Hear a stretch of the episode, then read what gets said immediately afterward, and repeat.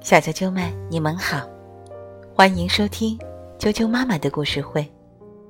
我是艾酱妈妈，今天继续给大家讲来自美国南部的民间故事《会说话的蛋》的下半部分。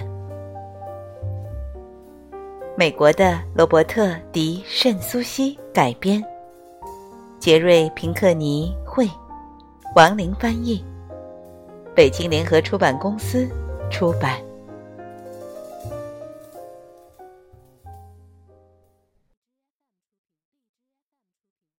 昨天说到，心地善良的布兰奇，带着金银财宝和漂亮的衣服，像一位贵族小姐一样回到了家。可贪心的妈妈并不满足，等布兰奇睡着了，他把罗斯拉到一边，要他第二天去找那位老妇人，得到更多的金银财宝。第二天早上。罗斯拖着两条腿，懒洋洋地走进树林。不过，他很快就遇到了那位裹着破烂披肩的老妇人。我那乖妹妹布兰奇告诉我，你有一座漂亮的房子，还有很多好东西。罗斯说：“我好想去看看。”如果你想看，就跟我来吧。”老妇人说。不过，你要答应我，不论你看到什么，都不能笑。我发誓不会笑。”罗斯说。老妇人带着罗斯穿过带刺的灌木丛和树枝，来到了树林深处。当他们快到小木屋时，罗斯看见了那头长着两个脑袋、叫起来像骡子的牛，也看见了那些长得很好笑、叫起来像鸟儿的鸡。罗斯叫起来：“如果说有什么值得看的话，这就算一个。真是世界上最蠢的怪物！”哈哈哈哈哈哈！说完，罗斯就笑啊笑。直到笑倒在地。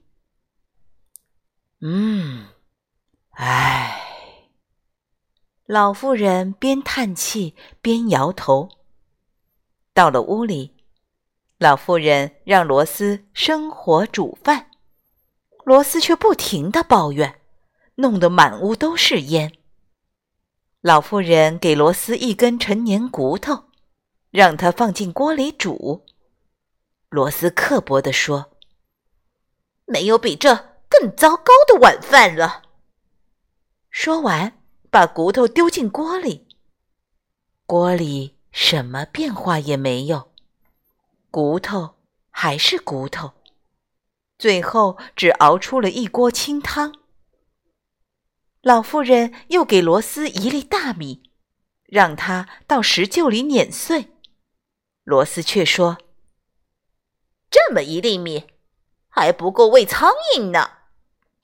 他没有去碾米，最后，他们连米饭也没有吃上。唉，老妇人又叹了口气。罗斯饿着肚子上了床，整个晚上，他只听到老鼠在地板下吱吱咬。猫头鹰抓住窗户，呜呼叫。第二天早上，老妇人让罗斯去挤奶，罗斯照做了。不过，因为他嘲笑双头牛，最后只挤出一点点馊牛奶，根本不能喝。他们只好吃着过期的奶油，喝完了早餐咖啡。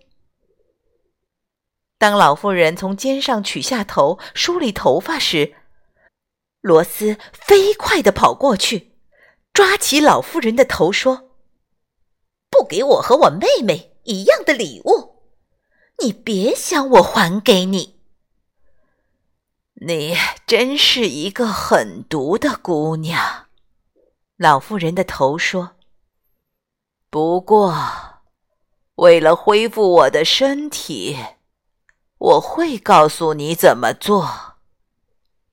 你到鸡舍去，有些蛋会喊：“带走我吧！”你就带走它们。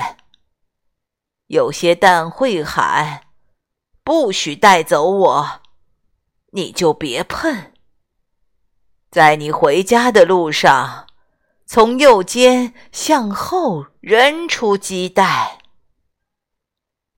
罗斯确认老妇人没有骗他后，把头放在走廊上，任由老妇人的身体绕着小木屋找来找去。然后他跑到鸡舍，所有普通的蛋都说：“带走我吧。”而所有的金蛋、银蛋和钻石蛋都喊：“不许带走我！”听你们的，我才不会这么傻，放过这些宝贝，没门儿！罗斯才不管那些蛋在喊什么，随手抓起金蛋、银蛋和钻石蛋，跑进了树林。罗斯一直跑啊跑，直到看不见老妇人的小木屋。他拿出鸡蛋，往右肩后面飞快地扔出去。没想到，从蛋壳里钻出来一大堆鞭蛇、癞蛤蟆、青蛙和黄蜂，还有一只又大又老的灰狼。他们拼命地追罗斯，就像猪追赶南瓜一样。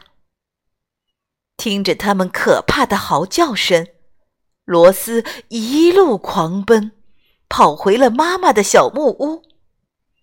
妈妈看见一大群野兽在追赶女儿，想用扫帚赶跑它们，但是黄蜂、狼和其他野兽紧追不停。罗斯和妈妈被逼进了树林。罗斯和妈妈浑身是泥，又气又累，伤痕累累的回到家。他们发现，布兰奇已经住进了城里，就像一位贵族小姐。不过，她仍然善良又大方。后来，罗斯和妈妈。一直想找到那位奇怪的老妇人的木屋，还有那些会说话的蛋。可是，他们再也没见过。